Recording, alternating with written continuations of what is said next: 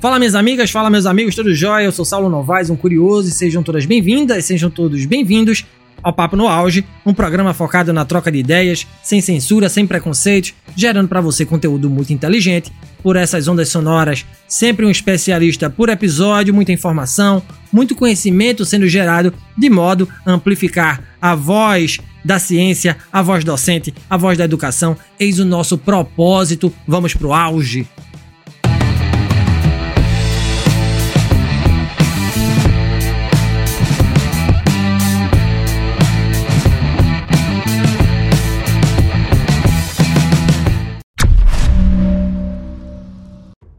Os espíritos da floresta estão em festa. Agora, o Amazonas tem 17 línguas oficiais, 16 delas indígenas.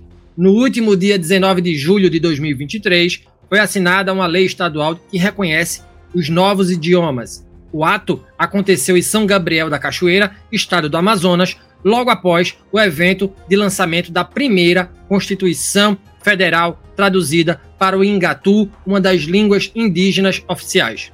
Isso é muito simbólico, porque reforça, por meio das línguas, os aspectos culturais, a memória, a transmissão de conhecimentos de muitos povos originários. E eu fico particularmente muito feliz por trazer essa discussão para o Papo no Auge, e eu não estou só. Comigo né, está né, o escritor Voraz, um artista gigante, um defensor dos conhecimentos linguísticos que fluem da floresta, um ativista da causa indígena no país. Eu converso com um professor, escritor, ilustrador, Yaguaré Yamá. Professor Yaguaré é geógrafo, autor de 40 livros, especialista em língua indígena pela USP, é fluente em quatro idiomas indígenas, cresceu no Paraná, Durariá, município de Nova Olinda do Norte, é filho do povo Maraguá, viveu em São Paulo, onde se formou em geografia e onde se especializou. Foi lá que iniciou a carreira de professor, escritor, ilustrador e também passou a dar palestras de temática indígena e ambiental na companhia de importantes líderes indígenas. Hoje mora no estado do Amazonas, vive entre a cidade e a aldeia, sempre escrevendo e lecionando para o ensino médio. Como eu disse, é autor de 40 40 livros de literatura fantástica e contos autorais ou em parceria, a maioria de temática indígena e ambiental. Alguns desses livros, alguns desses livros, né, têm conquistado prêmios nacionais e internacionais e visam a inserção do índio na sociedade e a divulgação da cultura indígena sem preconceito e sem estereótipos, num movimento nacional denominado literatura indígena. Sem dúvidas, um episódio do Papo no Auge, Batarra, ou seja, forte em Tupi-Guarani. Seja bem-vindo, professor Iaguaré. Uma honra aprender com o senhor hoje aqui. Não é todo dia que a gente conversa com um escritor que tem uma obra tão volumosa quanto a sua. Que honra! E de imediato eu lhe pergunto, professor, quem é Iaguaré Yaman? Por que ser professor? De onde vem a motivação para a literatura? Bem-vindo novamente aqui ao Papo no Auge, professor. Para ser sincero, eu eu não sei quem, quem é Iaguareia, mano. É uma, uma pergunta um tanto difícil, né, para se responder, uma vez que você é, é, falou, é, colocou várias, vários segmentos do meu trabalho aí, né? Aí eu, eu realmente não sei quem é, mas eu sei o que ele faz. Né? Eu sei que ele faz que é justamente o que muitos é, dos nossos velhos, dos nossos antigos, como eu digo assim, da nossa ancestralidade gostariam de ter feito, ou gostariam de estar fazendo, né? Que é de lutar em prol de uma de uma é, etnicidade, né? De uma identidade, uma identidade própria, né? que é uma identidade diferencial, que mostra que o Brasil é aqui, o Brasil não é na Europa, o Brasil não é lá fora, né? E que o espelho do brasileiro tem que ser aqui, então, no caso. Se o Brasil é aqui, o espelho dele é aqui. É só olhar a problemática que o brasileiro tem de, de se entender, de se encontrar né? É, é, justamente a falta do conhecimento dele a respeito desse espelho, de se olhar, de ver, né? O que eu digo que falta para o brasileiro se olhar no espelho para ele poder entender a sua identidade, né? A identidade do brasileiro é essa, é, é a o que eu chamo de brasilidade, né? É, valorizando, claro, com certeza, a, o, toda a riqueza da, da cultura e da identidade africana no Brasil, né? valorizando, claro, a gente não pode deixar de esquecer realmente que pre precisa ser inserida a, a, o que nós temos de realmente na nossa identidade, claro, que é a identidade europeia, mas a gente também não pode esquecer que a nossa identidade original, vamos dizer assim, é indígena, né? Então, é, essa é, é diversidade. E é na diversidade que eu digo que é, é a beleza existe nessa, nessa diversidade. Né? Para aquelas pessoas que dizem assim, não, tem que ser eu aqui, eles lá, e existe uma diferença muito grande entre eu e eles, e portanto a gente tem que fazer toda essa afirmação. O que é nosso e o que é deles. Não, eu acho que está errado isso. Eu acho que, na verdade, tudo é uma questão de brasilidade. Você tem que se entender como um brasileiro e, e, e essa diversidade é que vai fazer toda a, a, esse, essa beleza, né? E quando a gente entende essa diversidade, a gente entende que nós temos é, essa riqueza muito grande no Brasil, né? Que chega de pensar que o brasileiro é, tem que olhar, tem que ter uma identidade própria europeia. Não, não pode ser assim. Também não pode ser tão, tão raiz. Mas a gente tem que olhar também o direito dos outros, né? De olhar, de ver que existe toda essa diversidade, como eu já falei, né? É a beleza de tudo. Né? Imagina, eu costumo, eu, eu tenho um livro chamado A Todos é, Indígenas e Aliados, que eu digo que já pensou se fosse um mundo, se o um mundo fosse só de uma cor, ou se houvesse apenas uma espécie de borboleta nesse mundo, ou apenas uma espécie de árvore, ou apenas uma, entendeu? Ou seja, como seria pobre, né? é, a beleza está na identidade, inclusive na questão indígena mesmo, né? Quando alguns indígenas dizem que indígena é somente quem tem, quem vive no Xingu, quem vive com, é, é, é, entre aspas, quem vive nu, né? E tudo mais, aquele pensamento que muito, tem muita gente que, que pensa ainda, né? Não, isso aí não é, é, é a, você vai olhar melhor essa beleza quando você enxerga a diversidade, né? De vários povos, né? De vários entendimentos, de várias culturas, porque não é só uma cultura, você sabe muito bem que são muitas culturas, né? São mais de 300 culturas, são mais de 300 religiões, são mais de 300, é, vamos dizer assim, identidades, né? É, e é uma diversidade muito grande, e isso que é bonito, né? Eu, como sou maraguá e eu sou também descendente de Satremaué, eu vejo que a diversidade realmente está nessa diversidade, tá, a beleza realmente está nessa diversidade. Tá? E o Iaguaré, o que, que ele faz? E agora ele junta toda essa diversidade e tenta é, distribuir né, o conhecimento dele é, sobre tudo, né, sobre todos. E sempre pensando que você pode ser o que você quiser, mas respeitando sempre o direito do outro, né? Então é, é, é esse que Aguaré. E agora ele tem, tem, trabalhado várias, em várias coisas, né? Buscando justamente nessa beleza, buscando é, essa identidade, né? É, um exemplo desse trabalho que o IAGRE faz é que, por exemplo, eu estive em São Paulo, eu morei em São Paulo um tempo me formei lá e retornei para o Amazonas porque o meu desejo era um era estar perto do meu povo, era não somente estar, mas também atuar em prol, né, da da minha identidade. E aí o que, que a gente começou a fazer quando a gente chegou aqui? a gente começou a, a criar um, um, movimento chamado De Volta às Origens. Né? Aí eu juntei alguns amigos meus, alguns aliados, vamos dizer assim, né?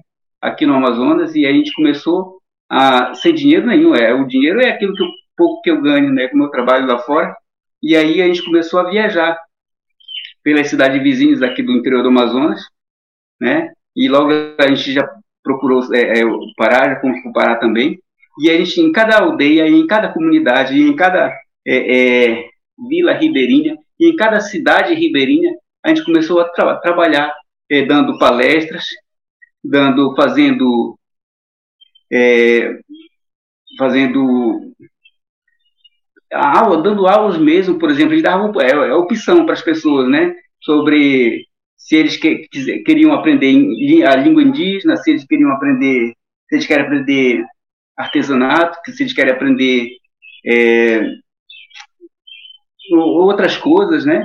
E então a gente vem fazendo esse trabalho de todo canto, em todo lugar que a gente vai com o nosso grupo, a gente dá essa oportunidade para as pessoas aprenderem, reaprenderem, por exemplo, no caso do Nhangatu, né? A gente vai para uma comunidade ribeirinha e a gente pergunta se eles gostariam de aprender o Nhangatu, que era a língua né, tradicional, original do povo da Amazônia, e toda aquela coisa toda, e as pessoas, sim, a gente vai querer, tudo bem, então a gente já começa no outro, no outro dia, né? A gente já tem o um material, e as pessoas vêm se juntam, e a gente começa a ensinar uma língua que para muita gente é uma língua do passado, mas na verdade está na fala das pessoas, né?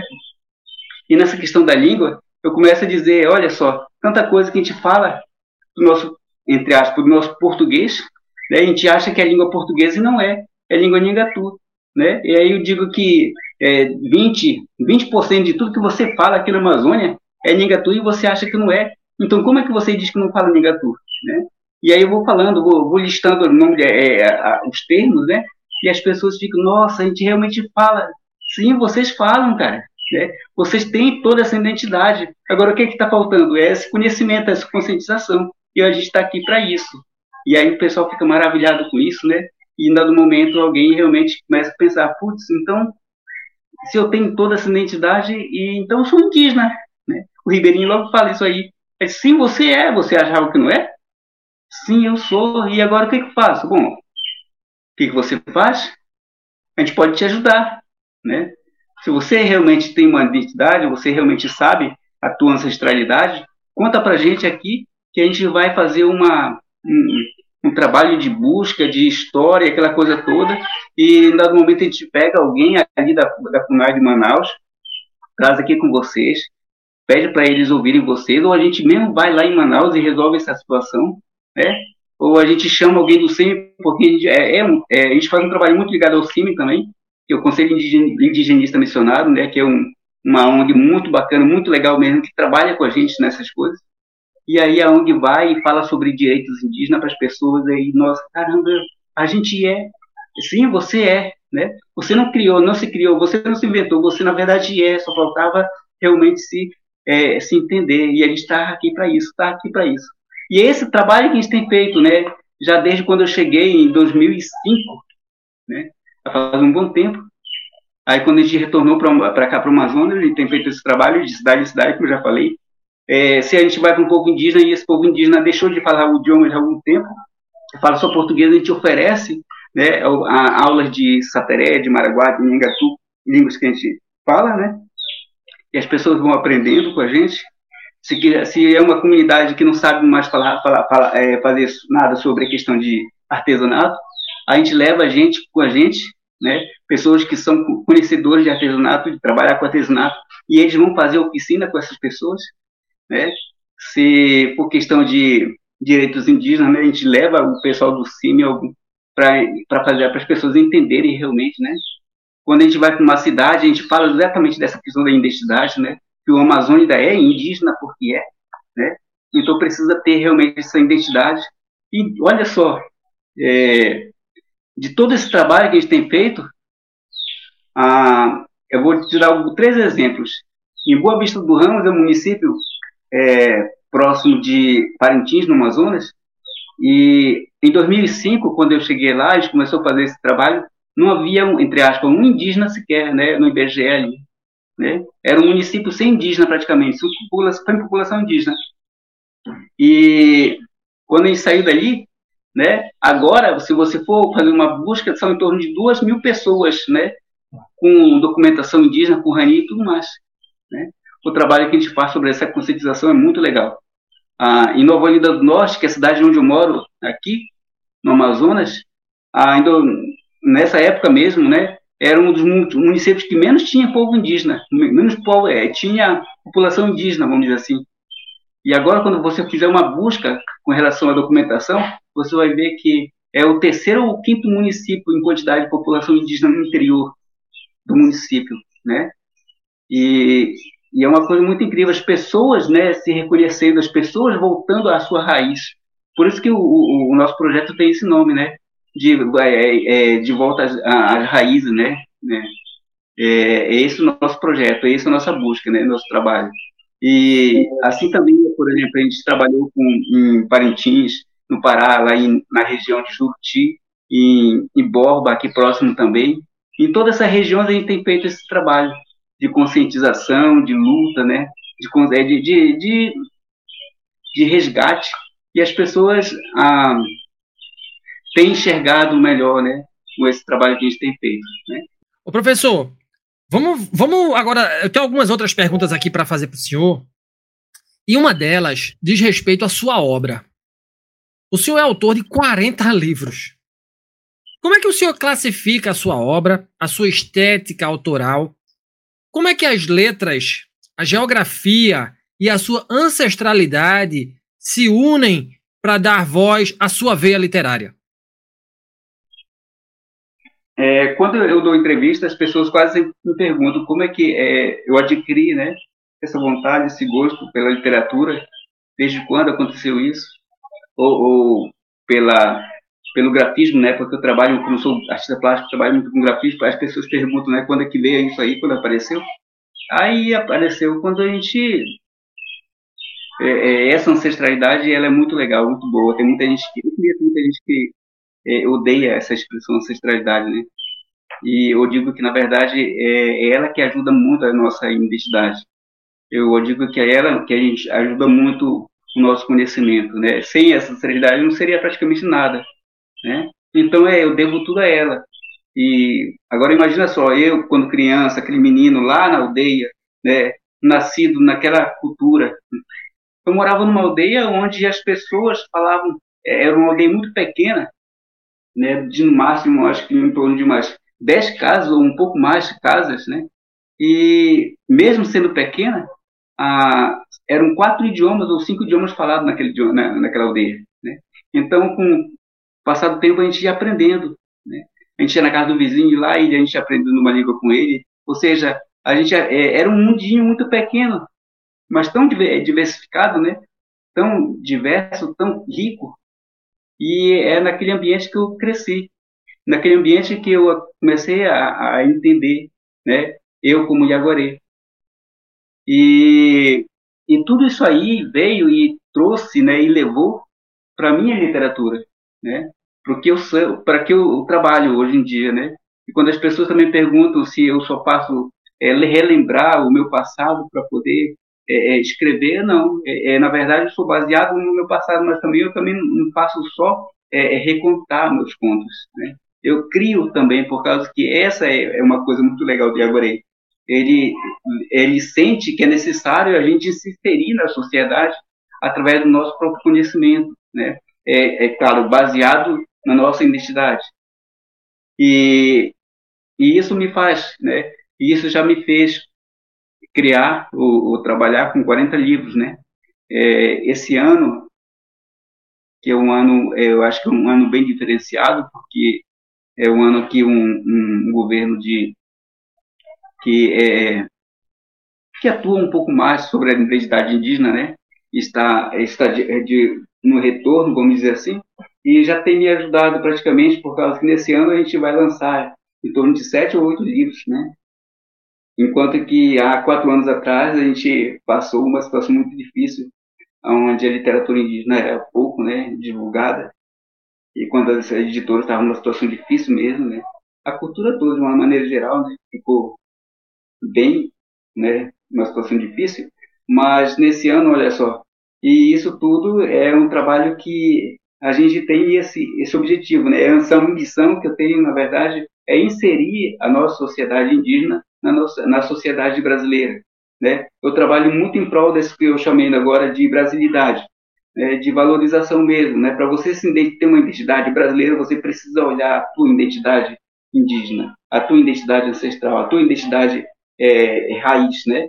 Para você poder se entender, né? Diz que quando a gente não conhece, não se conhece, a gente também não conhece o nosso futuro, porque quando a gente se conhece, a gente com certeza sabe quem é e com certeza trabalha melhor a nossa identidade né, lá no futuro. É, quem não conhece o passado também não vai entender o presente, é assim que é. Né? Então, é, é, essa identidade, esse conhecimento que o brasileiro precisa ter. Né? Se existe um Brasil é, futuro, esse Brasil futuro depende muito dessa identidade. eu digo que essa identidade é uma brasilidade onde, o, o, o onde a identidade indígena é realmente é muito forte. Né? Os trabalhos, por exemplo, que eu faço no Instagram, não sei se você tem me acompanhado, é, é muito disso, né? de valorização das pessoas, de fazer com que as pessoas de repente pensem, putz, cara, é isso. Agora eu falei para você, quando eu falo com as pessoas, né? Com meus alunos, por exemplo, eu sou professor do ensino médio, e meus alunos da cidade, eu começo a, por exemplo, eu aproveito minha aula de geografia ou de sociologia, e aí eu atuo também com línguas também para eles, né? Com eles, né? E aí, de repente, eu pego, por exemplo, se, se eu tenho quatro aulas é, é, ou seis aulas no mês, né? Eu aproveito um, um, duas aulas dessas aí e dou aula de Nhangatu, de outra língua para eles. E aí, de repente, eles vão entendendo que é aquilo que eles falam, né? Que, na verdade, é a identidade que precisa ser trazida de volta, né? retornada. E eu acho que o Iaguaré tem feito esse trabalho, né? Na sala de aula, inclusive, né? Fazendo com que as pessoas realmente é, é, se conscientizem, conscientizem, não sei se é essa palavra, mas é, retorne, né? Volte, conheçam, né? Se conheçam, né? Eu acho que é isso, né? O, o meu, todo o meu trabalho está amparado nessa ancestralidade, como já falei. Essa identidade toda é essa ancestralidade, né? Tudo que eu sou, tudo que eu tenho é baseado no meu conhecimento lá de quando era criança. É isso. Muito massa, professor. É, recentemente, a gente viu ser assinada a lei que reconhece 16 línguas indígenas no Amazonas, né? além da língua portuguesa.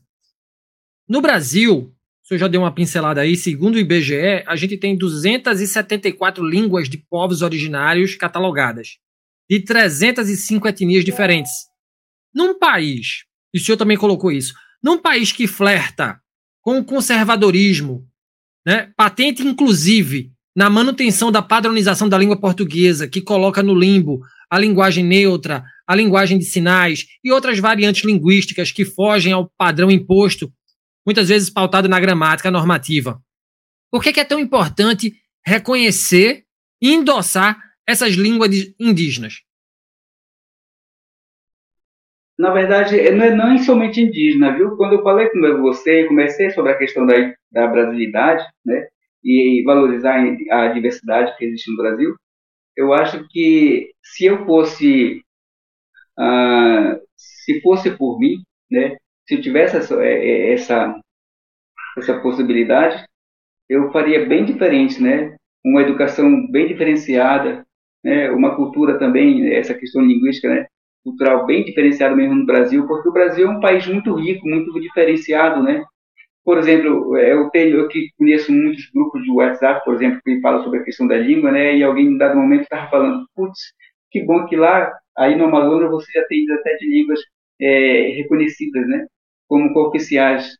E 16 dessas são indígenas. E aqui no Salvador, que é muita cultura é, é, africana, no entanto, ninguém lembra que é, é, de valorizar o idioma nativo africano aqui, né? Porque muito das palavras, o, o português, a língua, a língua, língua brasileira, é, vamos dizer assim, né? O português do Brasil ele tem uma porcentagem imensa né, do, de palavras de palavras de, de termos da, de línguas africanas, inclusive o kibundo, né? Eu acho que é esse que mais tem destaque. Aí por que não colocasse de repente eu colocar o kibundo como língua oficial ali na Bahia, em Salvador, né, e outros estados onde a população negra é, é, é, tem uma porcentagem muito grande, né? Seria tão legal, né? Seria tão muito mais bacana mesmo. Agora também assim eu, ano passado eu estive, acho que na, em Morro Reuter. É uma cidade bem pequena, mas muito aprazível, muito legal, no Rio Grande do Sul. A gente foi dar um, é, fazer parte de um, de um evento lá de, de, de literatura, né? Tem um evento muito famoso lá, nessa cidade. E aí, logo no que eu cheguei, entrei na, na, na tenda lá de literatura do, do evento Aí as crianças, um monte de, um monte de crianças, né, de várias escolas cantaram para mim na língua, numa língua que é uma língua que é ligada ao alemão, né? E eles cantaram, mas começaram a falar e cantar e é, em minha homenagem eu achei tão legal na língua deles mesmo, né? Porque lá eles falam realmente, além do português, falam outra língua, né? Uma língua europeia e uma língua não somente, né, na verdade, não é a língua alemã, é uma língua é, é, de lá, né? da Alemanha, mas que não é o alemão padrão. E aí eles começaram a falar, e aí, caramba, eu fiquei tão, tão emocionado com aquilo, né? Depois, depois eu tive a oportunidade de falar com a, com a, com a gestora do município, que é a prefeita, e aí eu perguntei sobre a questão do idioma lá, e ela disse, pois é, isso é verdade, a gente nunca pensou nisso. Como nunca pensou, nossa, vocês precisam, você tem uma riqueza muito grande, então está na hora de vocês pensarem, de repente, o idioma de vocês aqui ser reconhecido também junto com o português. Isso seria tão legal, né? Ali no Nordeste, na Bahia, o Kibundo, aqui no Rio Grande do Sul, uma língua, o italiano, por exemplo, né? Língua de origem italiana ali, e na Amazônia, línguas indígenas. Eu acho que seria tão ótimo, viu? O Brasil seria realmente um país, aí que sim, né? Seria realmente o Brasil, né? Não esse país agora que simplesmente está atrelado ao português, esse português de Portugal, né? Não é essa língua só, não é, não é essa, é essa problemática que nós temos de ser tão pobre culturalmente, é, é, porque a gente quer, porque a gente parece que a gente é obrigado a viver dessa maneira, né? Olhar somente para a Europa como símbolo de cultura, né? E, e ter somente o, o, português padrão, aquela coisa toda. Poxa, caramba, a gente tem que estar na hora de valorizar isso, né? Aí eu começo a pensar, poxa, lá na Bolívia, né? Foi oficializado tantos idiomas ali, né? A, a, no Peru, até o Paraguai, e, e, e saindo daqui em outros lugares, né? É, na Índia são mais de 12, se não me engano, 12, 13, 15, 16 idiomas oficiais ali, e, e eles valorizam, porque que isso é cultura, isso é diversidade, isso é identidade, e um país tudo, isso aí é democracia também, né? É, é, isso que é importante, viu? Tá certo? Falou tudo, falou tudo diversidade linguística. E a minha pergunta, a próxima pergunta, ela tem a ver com isso. É, como é que o senhor enxerga a questão indígena no Brasil hoje? O fato de promover uma literatura indígena, como o senhor promove, mais do que um ato promocional literário, linguístico, é sem dúvidas um ato político, não é, professor? Pô, com certeza, é um ato político, porque política está em tudo, né? A, a sobrevivência da gente é política, né?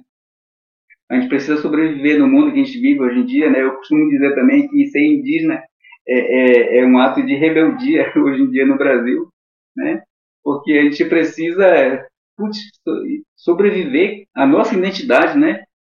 Eu acho, eu fico muito triste. Eu, como trabalho muito com cultura, né, eu fico muito triste porque isso é, é fato. Não estou mentindo, é fato. Quando você entra numa aldeia, muitas aldeias aqui na Amazônia, você praticamente não vê mais elemento cultural indígena. Praticamente tudo se dissipou, tudo acabou, né? Você vê simplesmente aquela pessoa que foi, aquele povo, aquele grupo lá que foi totalmente. É, é, né? Não tem mais a cultura ancestral, não tem mais a identidade ancestral. O que está faltando, cara? Eu acho que está faltando realmente a gente valorizar. Eu acho que, é claro que está faltando, está faltando essa identidade, essa conscientização, né?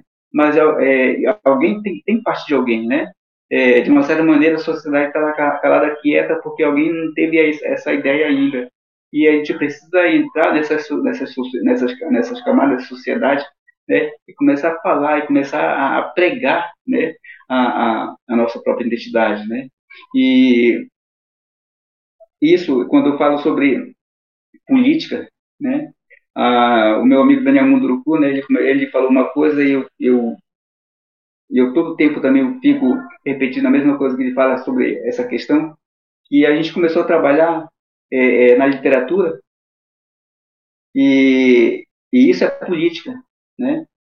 Ah, e a gente viu a melhor política, na verdade, né? Porque ao invés de estar batendo, gritando contra o sistema, contra as coisas, que tal levar a cultura da nossa comunidade para a cidade através da literatura, né?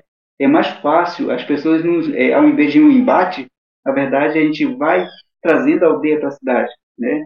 Então, na verdade, vai trazendo nossa identidade para a cidade. As pessoas, de repente, vão começando a, a entender por que, que, existe preconceito, por que existe o estereótipo em cima da cultura indígena, por que existe preconceito em cima das, da, das povos indígenas. Porque as pessoas não conhecem.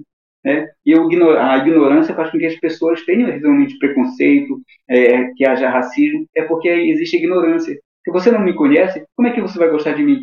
Se você não me conhece, como é que você vai me respeitar? Né? É essa a questão. Não adianta só brigar e ir lá na, na, no, no, ministério e ir lá gritar, querer, querer na, na, na política de, de partidária. Não adianta ser só isso, não. Assim, isso é super importante, sempre você vê. É, é, representatividade é super importante.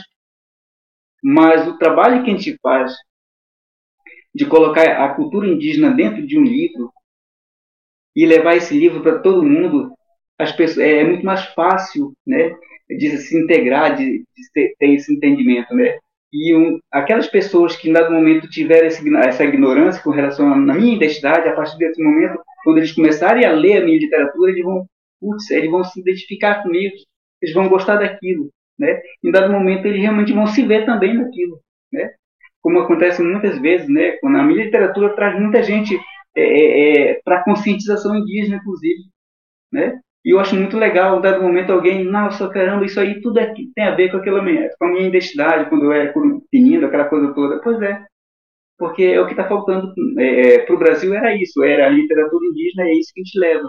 Isso é, é, é, política, né? Essa política que a gente faz é uma política muito boa, né? Essa política de aproximação, essa política de, de valorização, né? De conhecimento o Brasil, como já falei, já falei, eu falo muito isso, né? O Brasil só vai se entender, só vai se conhecer quando ele se olhar no espelho. E esse espelho, no caso, pode ser até um livro, né? Pode ser essa literatura indígena, né? Você olhando, você, você vai se enxergar nele e, dado momento, você vai se respeitar e respeitar os outros. Né? Muito massa, professor. A sua fala é muito potente. Obrigado por senhor estar aqui, viu? É, e como última pergunta, e para a gente arrematar, eu queria saber do senhor o que é que nós, pessoas residentes nas cidades, que podemos aprender com os povos originários, o que é que a floresta nos ensina, o que é que os seus livros ensinam para gente? Primeiro que respeitar a si mesmo, né?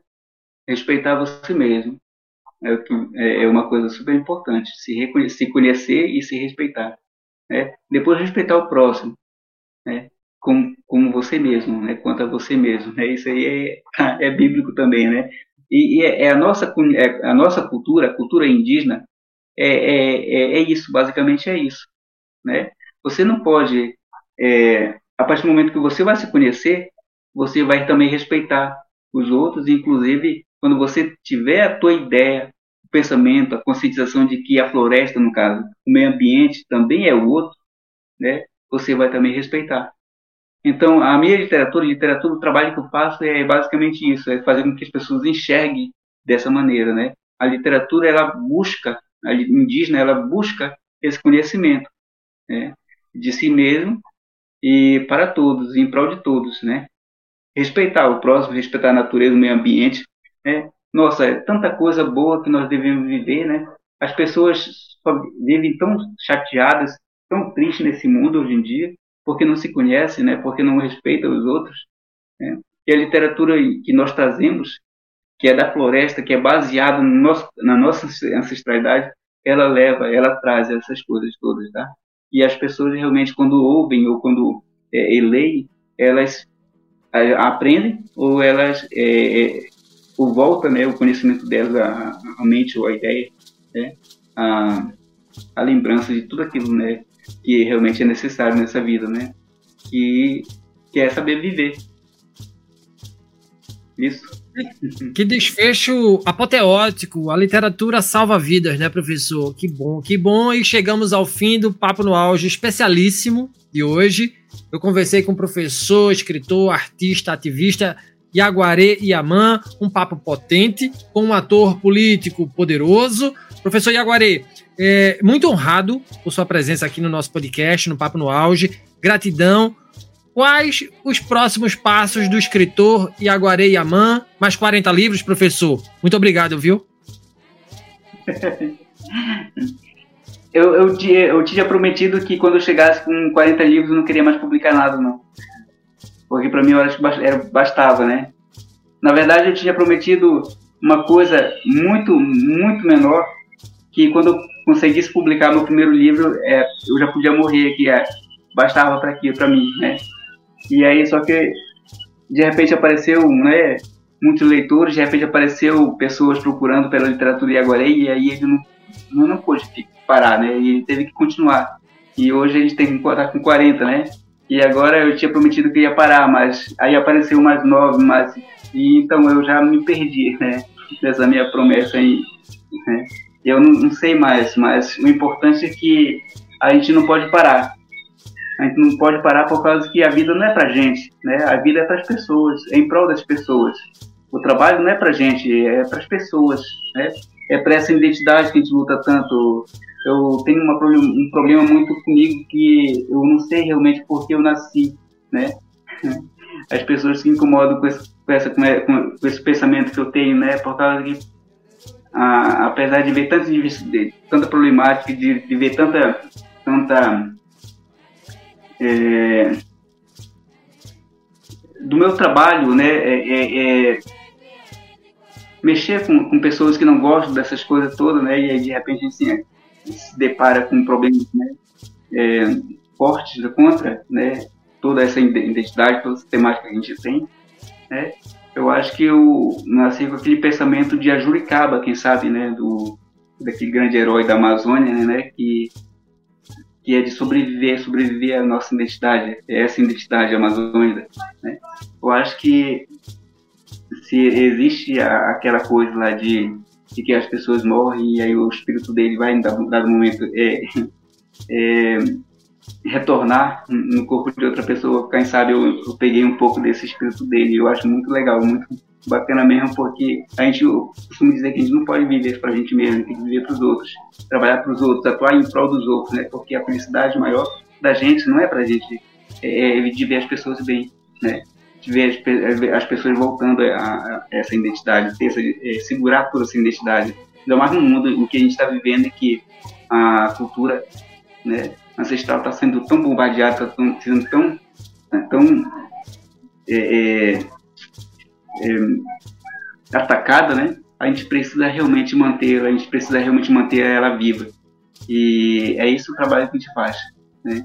Resgatar ela e mostrar uma brasilidade, uma cara mais nativa, nativa possível para o Brasil. Que, que os espíritos da floresta digam amém. Obrigado, viu, professor? De verdade. Obrigado, digo eu, viu? Eu valeu, valeu. Grande episódio, grande episódio. E se você gostou desse conteúdo, não esqueça de avaliar o podcast Papo no Auge nos agregadores de áudio, nos siga nas mídias sociais, no Instagram, arroba Papo no Auge, no LinkedIn, Saulo Novaes. Compartilhe nosso programa em sua rede de amigos, assim você ajuda a ampliar a inteligência coletiva. Estamos integralmente nos tocadores de podcast e no YouTube. Um grande abraço a todas e a todos e até o próximo programa. Valeu!